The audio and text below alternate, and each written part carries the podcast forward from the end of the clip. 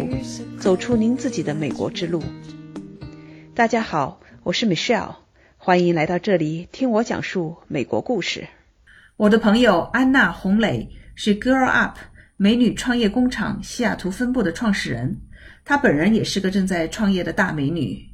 她的公司 Sapphire View，中文翻译成蓝视科技，创立于西雅图，开发基于人工智能的视频分析处理软件。二零一七年，Sapphire View 作为优质项目参加了央视的创业英雄会展示，安娜也有机会登上了央视舞台。二零一八年，他们又荣获了第十三届春晖杯留学人员创新创业大赛的优胜奖。那安娜是怎样开始创业的呢？请跟我一起来听听她的分享吧。嘿，安娜，我认识你其实是从 Girl Up 这个组织知道你的。那我也知道你为这个组织付出了很多哈，从头开始 build up 的。那我也知道你自己在创业，那这个创业的公司现在做的也还是有声有色的。那我们就先从 Girl Up 开始吧。那这是一个什么样的组织？当时为什么很年轻哈？你为什么去做了这样的一件事情？Non-profit 去帮助这些女性年轻的创业者呢？其实是 Grow Up 是这样说，其实 Grow Up 这个品牌最开始呢是总部实际上是在北京，在北京是一个创业公司。Grow Up 真正的 founder 是 Amy 吴静，那她呢，她其实是我的校友，但我是 Grow Up 西雅图的负责人。那为什么要在这边做？是因为也是因为我自己创业，然后我在西雅图这边就是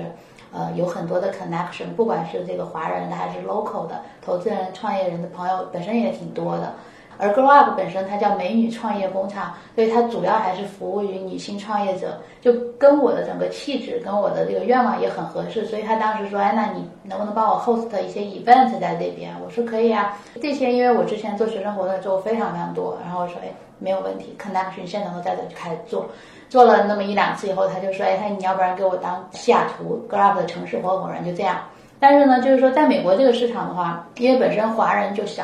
对吧？创业者就更少，所以我觉得它不太可能变成一个就是 for profit 一个公司。就从我的想法，而且对我来说，我觉得这个不是我的 full time job，我就更想是说把它做成一个去能够帮助到更多的人，能够去普惠，而不是说就是按照这种赚钱的这种模式。然后我就跟他讲，我说我们要不然我们在下图做一个 non-profit，做一个非盈利组织，嗯，就这么着，然后我就开始做这一块儿。这是为什么要做 grow up。对，那是在西雅图这一边上学的吗？当时就是我先过来的时候没有上学，我后来在那个 UW 的 Foster 的 EDP，它是一个 executive 的 program，就有点像 EMBA 这种。对，然后从那，因为当时也是我，因为我自己创业，我自己的创业公司是做那个就是做视频、做软件相关的。然后我自己的背景呢，我原来是在国内是在航天工作，原来也在微软亚研究院实习过，嗯，基本上是理工科背景。然后我当时就觉得说，我想要，尤其是在美国这边，我想需要就是补充一点跟 business 相关的一些 knowledge，所以我就去华大把这个课给上了一下，是这样的。嗯，那你当时是怎么来到美国的呢？啊，我当时来美国其实是因为我老公在这边，对我老公在微软工作嘛，然后他当时也是比较有意思，我们俩结婚。结婚前他说回国也是可以的，因为我之前在航天工作嘛，其实出来还是比较费劲的。我从总部回北京也是非常容易，但是结完婚以后最他就后悔了。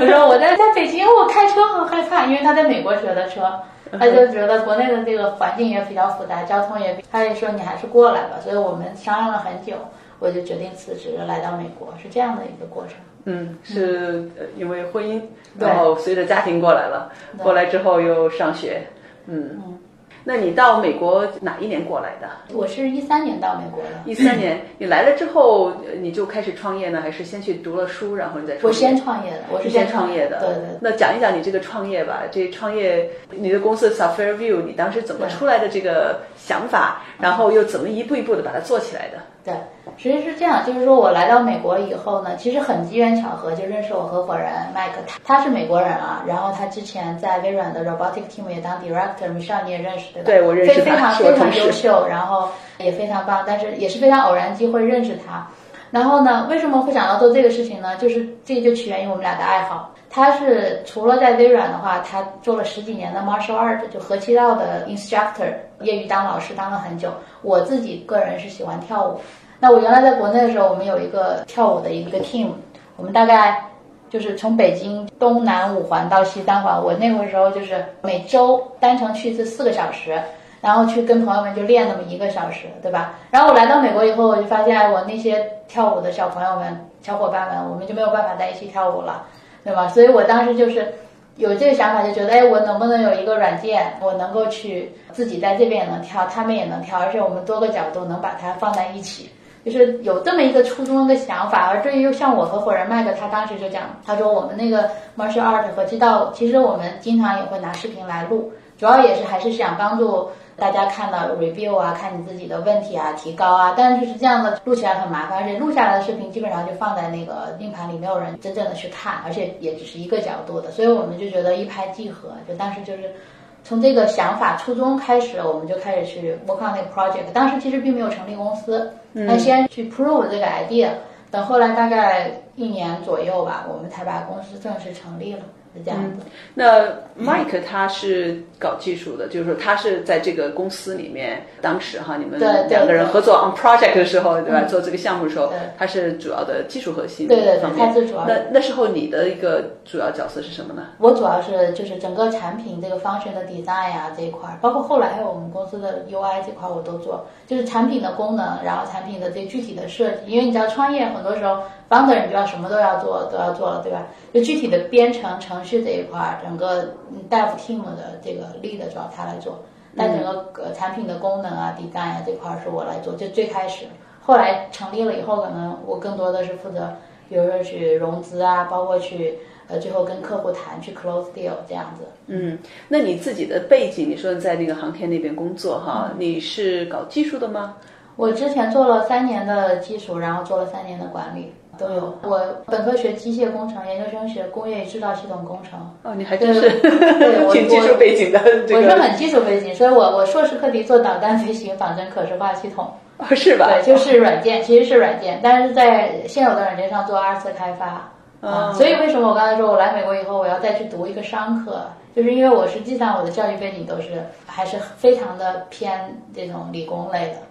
那说到呃创业公司，那一开始的时候两个 founder 开始，那怎么样的你们是一步一步走过来，然后真正的觉得这个事情挺有前途的，然后又去怎么去融资的呢？能把这个过程给我们讲一讲？可以可以，就是相当于是先把这个产品底带出来，就是我们实际上是先做了一个比较简单的一个一个 MVP，有一个原型出来。原型出来以后呢，我们找了一些东西去谈，因为舞蹈和气道实际上都是属于体育类的产品，所以我们很容易就想到说，可能你这个足球、篮球什么都有这个可能。所以我们先是开始从当地的高中开始，就是去谈去试，去给他们展示我们的系统是这样子的，你们有没有这种需求？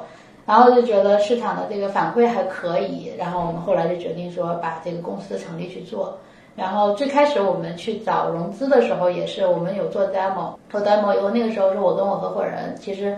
先是回国，当时因为我从国内来嘛，所以我有比较多的 connection，会有就是国内背景的投资人，然后这个有北元基金的，当时我们最开始第一轮是这么拿来的这个这个融资。然后后面的话就是有 local 本地的投资人，包括我合伙人以前的那个他的老板以前是微软的 VP，然后也是他相当于是这个 local 本地的嘛投资人，他也会有计划，是这样子的。对我们融资的过程就是还可以，总的来说还算是比较幸运吧，这样子。嗯，所以当你做那个原型的时候，就你们两个人呢，还是说那时候你们已经还有其他的人参与进来？我们当时也有很早的时候就也有以前航天的同事有参与进来，这也是我现在的就是 CTO 啊，也相当于他是我们很核心的技术吧，他很早就参与到我们公司进来了。嗯哼。嗯，那看样子这个团队还是很重要啊。呃，你们开始的时候很小的一个团队，但是要在很短的时间内把自己的想法变成一个能够出去给人演示的一个原型的产品，嗯，然后去拿到融资。嗯，那如果说你现在回顾起来，从开始着手做这件事情到现在，这也是能有四年时间了吧？嗯，在这四年里面，你的公司走过了哪些阶段呢？怎么讲？我觉得第一个阶段可能就是你要去一个出原型的一个阶段，一个 prototype，你的 MVP，然后呢能够去验证你的想法。第二个阶段就是你拿到了初始的一个融资，嗯，然后那是那时候天使，对的然后天使轮，然后等到在下面一个阶段，就是你怎么 scale 你的 business。因为开始的话，你是有一个初步的验证，后面你就要有真正的这个 paying customer，对吧？你有了 paying customer 的时候，就是因为对于我们这个公司，就是我它的 big vision 还是比较大的，就是说我希望未来是一个指数型增长的一个公司，对吧？那我们看到的这个市场机会，就是说，我认为至少在美国市场目前来看的话，有很多 event venue，就是它并没有我们这样的一套 end to end 的一套解决系统，所以我认为就是未来就像会安装投影一样，会要安装我们这一套 video 系统。那么这样的话，我们能够把所有的这个 event 都给 capture，包括你人生中最重要的，不管你是录制你的教学课程，然后还是你的 sporting event、你的 wedding 或者你的这个毕业典礼，那么有了我们这些系统以后呢，全部都是 ready 的。那么这个呢，就相当于是我们实际上是通过这种占场地的方式，占 venue 的形式，我们想把这个市场抢占到了。那当抢占到了这块市场了以后呢，那我们后面还有很多就是可以变成一个 to C 的 business，嗯，对吧？就是 eventually，我觉得我们我们应该是这个 niche market 是是一个 YouTube 的一个概念，我们是一个大的一个视频平台，但是我们不仅仅就是说支持用户去 upload video，我们还有一整套的包括硬件的解决方案，而且我们是多个视角的。就是说，我们自己有设备能够去帮你自动的去录，那我们也支持用户本身你自己用手机来录这个视角，所以在我们这个平台上，所有的内容都是跟你这个本人是相关的，所以到我们的用户呢，他一定是有他跟他有关的内容，就是是有价值，就更加的有价值吧。对我们来说，我们不是这种现在很多国内的一些什么直播平台啊、网红啊，它主要是靠这种头部资源，而且其实这个用户本身的流失率也很高，门槛也比较低。就是因为视频的技术大家都会有嘛，但是对于我们来说，我们一旦就是整个系统进入了这种 venue 的话，基本上它的 switch cost 是会非常非常的高。嗯，那我们的市场壁垒，再加上我们后续还会加一些 AI 分析的东西在里面，我们的市场和技术壁垒都会比较高。嗯，如果你呃用比较简短的方式，嗯给我们看不到你的产品 demo 的听众来描述你的产品，跟我们请一个摄影师，或者是用自己的手机来录像，嗯到底有什么不同点？它的这个带来的好处到底是什么？你怎么来描述它？这个可以简单说一下，其实就是我们的系统是这样，更形象一点的吧，应该说，比如说我到一个篮球场，你在一个篮球场呢，我们进去以后可以布大概五到六个甚至十个摄像头，是可能是围着整个场地一圈的。那一个是它的高度跟它的位置，就我们会放一些摄像头是在这个，比如说在这个篮球框上面，对吧？所以你能看到的这些，比如说你现在是要播一场比赛，如果你请人现场来来去录的话，那你除非你是整个一套电视台的所有的设备搬过来，你可以做那种移动的支架呀，这种导轨啊。那不然的话，比如说像这种从上往下的角度，或者说比较高的角度，你基本上通过人工、通过手机是不太可能去实现的，对吧？而且你要找人来的话，你要你得找多少个人呐？你要找五个角度，你你至少要架五台摄像机吧，然后还要有人来去控制，对不对？就是说这个你没有办法去做到这种协同，但我们不一样，我们是说在场地事先把这些摄像头都装好了，然后每一个角度本身就取景好，每个角度本身是有区别的。然后呢，是相对来说是比较最佳的角度。同时，我们后台整个软件后台是支持，因为我们会用那种 PTC camera，就摄像头是可以通过软件来控制的，而不需要你每个摄像头去人工去，就是手动的去动它。我们通过软件在后台可以去调整这个摄像头的角度，来做一些跟踪、一些实现。所以你的这个摄像头不是说布在那之后就再也不动了，摄像头的角度其实是可以变动的。可以变动的，可以变动的。而且就是说，后续的话，我们还会加一些 AI 算法，就是会让这个联动这个事儿可能都不需要人来去做了，是这样的。而且就是说，这是其中的一个角度的动嘛。那我们还有一个就是说，比如说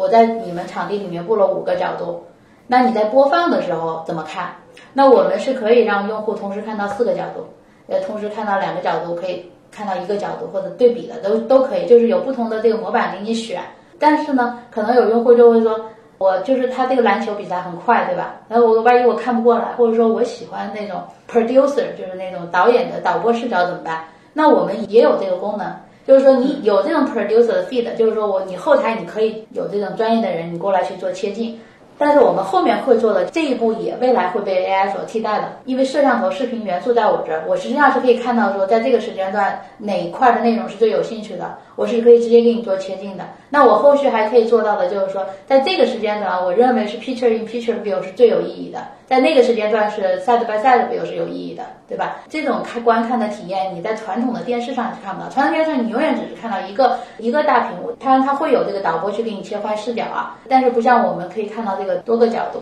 是这样的。你这以后要把多少人的工作给撸掉啊？摄像的人，然后做这个后面编辑、导播，对吧？切入这些 producer 的人，都会被你们把他人家的工作给掉了，代替掉了。这个，我就应该说，这些人会腾出来时间去做更加有创意、有创意的东西。比如说，我们这个东西并不适合，比如说你是一个电影，你去拍电影、拍导播啊这些东西，我觉得这个不是我们的一个 target market。对吧？而且实际上我们并没有抢占他们的市场，为什么呢？因为你凡是基本上你看到有导播有这个的话，基本上是电视上面很大型的这种 event 跟活动。那我们其实 target market 是在于你日常生活中的这一些小的 event，但是跟你相关的这些，我认为你本身你就请不起这种人来。这美国是美国人工是很贵的，但我给你的这种 potential，而且我们这个将来这些数据本身很有价值。对吧？乔丹是怎么练成乔丹的？那如果说他从小练习的各个场馆的这些数据都有的话，我们将来可以给你分析报告的，然后告诉你你去哪里练习，你怎么练习，有 potential 你能你能成长为乔丹。他自己也想看。假如说我我跟乔丹说，我说我有你二十年前练习的一个视频，我说你一百美金买不买？他一定买。嗯哼，对不对？不，他我可能收一千美金，他都买，是不是？但是一般人来说，我说我收你个五十美金，你看不到了，你将来就没有这个。如果你当时不留下来，那很多人还是会有这种付费意愿。就是我认为这个是我们留存下来的这个视频本身对每个人都是有价值的。我给你一个选择，对吧？是这个概念。嗯，所以你刚才讲的哈，我听到的有几个 benefits 哈，就是它的这个好处，一个是你会从。多视角去现场的去采集这些视频，对吧？嗯，呃，这是一个。第二个的话呢，通过这个你们的技术，后台的技术，然后呢，你会把这些视频比较智能化的把它剪辑出来。嗯，就是我们提供这种 producer mode，就是说你可以后面你可以自己本身用人工来编辑，那我们也可以通过算法来编辑。对你来进行编辑，那么这个编辑的话，你们是有通过智能吧？然后呢，你会提供出来的是比较适合观众的这种方式产生的内容。呃，第三点的话，你刚才讲到是，那么你这些东西的话呢，我相信你是用这些东西是在云端，那这就有一个保存和一个分享。那也就是说，不管这个人当时他把它留下来，还是说他以后希望再看，嗯，他可以随时上去看。嗯，第二点的话，他可以很方便的分享给他认为需要的人。对对对，是这样子的，是非常方便，就是发一个 link 就可以了。但就是说，我们既方便，但是同时呢，对你的这个隐私又是有保护的，因为我们每一段视频都可以设置成这是一个 public，就是 event，也可以是 private event。对，就是你其实是你可以控制谁来看，看多长时间。对，因为我们有 trim feature 啊什么的，就同一个 event，你虽然整段录了一个小时，可能你分享只想分享一段，那我们简单的一个 trim 就是点击两个按钮就出去了，它不需要你。整个下载下来，再编辑、再再剪、再切，然后再上传，不需要这个，我们就两个按钮就完了，非常的方便。那我也听到你这个 business model 的或者产品的这个里边的另外一块儿的话呢，因为你们的东西是先要装上去有硬件嘛，嗯，要先装在那里，嗯，所以这个的话可能是进入的时候你需要 to B 一个一个的去 negotiate 去谈这个对吧？这个 deal。那你当时第一个 deal 你能不能记得当时是第一个客户是谁呀？我们第一个客户应该是 Eastside 呃 Basketball Club，那这个是我们销售进去的。我他是周三去的，周五我们就签合同了。就是那个教练就说，当时我们其实我们还没有手机版本，然后网页版本也还没有完全开发完毕。但是呢，就是给他看的，就是说你能看到多个角度。我们当时给他看了个例子，然后那教练就我就想要这个东西。我说我们还有一些 feature 没有开发，他说没有没有关系，所以就很快。那个其实还挺顺利的。啊，就这个篮球俱乐部，它其实相对它是一个 local 的一个 business。就容易一些啊。那他们怎么去使用这个产品呢？当时的情况就是主要就是录课，然后录录他的 practice，然后过来 review。就是他们其实还很简单，他们并没有用到这个就是 editing 的 feature，因为对于教练来说，他不用 editing，他要的是我能看到的一些这个多个角度。所以篮球教练他就是希望能够通过你们录下的多个角度的视频，嗯，来看到学生啊各方面的情况，然后帮助学生提高。对对对，因为我们之前还做过一个市场调研，就给高中的家长嘛，然后就是他们得到了，就我们有问过说，哎，他说我们你想不想看到多个角度？我们做了一个自己的 demo 视频给他，大概是个什么样子的？然后我们其实很惊讶，结果是说百分之百的人都愿意付费，百分之百的人愿意付费，愿意付费，然后包括的角度，然后我们当时说的是 per event，那个就是说针对是相当于是一些小型的一些赛事嘛，学生的。然后呢，他们的需求就是说，一个是价格这块的话，其实我当时就觉得一个 event 付个五美金就挺多了，也不便宜，每个 event 对吧？你看那个 video。但是呢，我们当时在做调研的时候没有把那块放进去，放的十刀到十五刀，十刀到十五刀没有人选。然后呢，十五到二十二十刀就就是大概 ten percent 人选，那百分之九十人选的都是二十到二十五到，二十二十五到三十刀这个，就是还是非常惊讶的。也就是说，百分之九十的人都会选择说，我一个 event 就愿意付二十二十块钱以上。就可能我们这个调研本身的样本也没有说很大，但是呢，我觉得至少从这个 feedback 来看，我觉得是一个很 positive 的一个 feedback。包括你要用这些东西做什么呢？他们就说 college recruiting 啊，然后 viewing experience 就是 pleasure，viewing pleasure 就是你就是你自己看，就是想看。然后还有人就是提到说，哎，我就想看完了以后，我想 review，我看我错在哪里了，然后呢，我怎么能提高？就是从这些吧。事实上，对我觉得我们产品本身对产品的 MVP 定义还是很精准的。虽然说我们在就包括在融资各方面也会谈到说未来这个 AI 一些 feature 智能编辑啊，包括包括未来我们可以提供这种 support analytic 这些都可以啊。但其实从目前来看的话，你会发现这个最基本的需求，这个录制需求本身，实际上这是一个很大的一个空白的一个市场，因为你任何的分析你没有数据都是白搭。所有，而且 AI 本身你要打标签，所有东西都是基于数据来的，对对吧？所以未来如果能按照我的想法，我们能够布足够多的场馆的话，我们本身这个公司拥有的这个视频的数据量，这个东西就很值钱。对，很多人可以来买，做 AI 的公司要来买你的东西，做 insurance 的公司要来买你的公司。对我们还有一个 benefit，就包括和谐道馆他们就说，就有你这个东西，还有一个好处，这个说 for insurance purpose。就是给万一学生在这个过程中受了伤啊什么的，我有一个 report，这这个也是一个，这是一个 add on 的一个 benefit 嘛，对吧？你这个场景就我们支持，比如说你一个场景你有多个 venue，那所有的东西都能在这一个界面下去就是管理下来，而且我们能够有很多的人去看。一般的 server 上面就支持主要是家里的这些人嘛，像我们可以支持非常非常多的人看，然后在不同的地点，然后不同的人看不同的地方等等吧，这一系列的功能在里面。嗯，所以你刚才又提到一个新的功能，讲到的这个功能就是多个人现场，就是同时在线去看你们录制的东西。对对，嗯，而且你录制也是可以现场直播的。对对对，我们实际上所有的 event 全部都是现场直播，都是直播，直播直完了以后，直播完了以后就它会自动的变成录播。但我们还支持一个功能，就是说，比如说它是一个 in person 的 event，它希望更多人来参加，所以呢，我现在不想把那个直播放出去。那我们提供这个功能，就是说我们叫一个 available date，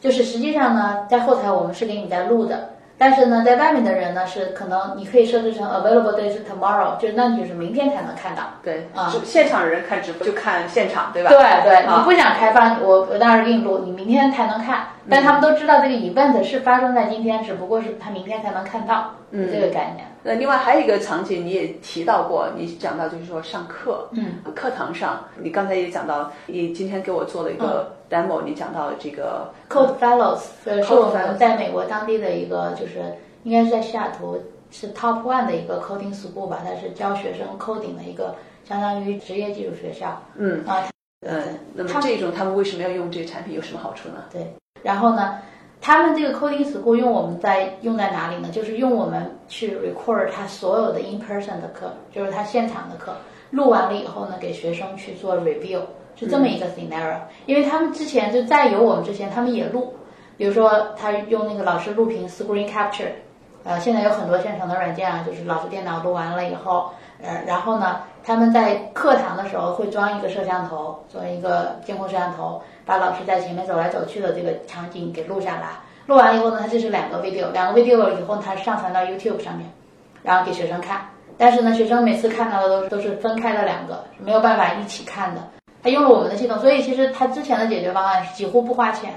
但是我们进来以后，他又要掏设备费，然后又要付月费，但是他还认为非常好。就我们得到的 feedback，他说是 way better than YouTube，就是说比 YouTube 要好很多。所以对我们来说，我觉得也是一个很鼓舞人心的一个很正向的一个一个回馈吧。啊，嗯，你刚才也提到这个 MVP 哈，minimal variable product。对。那我从你刚才的描述中，我听到的是你的 MVP 其实很简单，你就是多个摄像头，然后同时能够录制，那么然后呢，能够多角度的观看。对，然后不需要人工来操作。对。这个录制整个过程中不需要人。对。嗯，那在这个基础上，那么后来又融资了你的这个 concept work 哈，那么慢慢慢慢的你又开始加上很多其他的一些功能，对，所以这也是做 startup 的一个一步一步走过的阶段。嗯，对对对。好，那我们回到刚才的那个问题，说你走过的阶段，对吧？第一步你们是有一个这种最小的、最简单的一个产品原型，然后呢，你们去融资了天使轮，然后呢，你们把这个产品做好了，那么你又开始融下一轮。那你现在就是说，你现在到第几轮了？我们现在其实还算是 Pre A 吧，应该是 Pre A。嗯，那你刚才也是提到，呃，我产品基本上是可以在同时开发新的 feature、新的功能的同时，你的一个梦想是，我要赶快去占这些地方，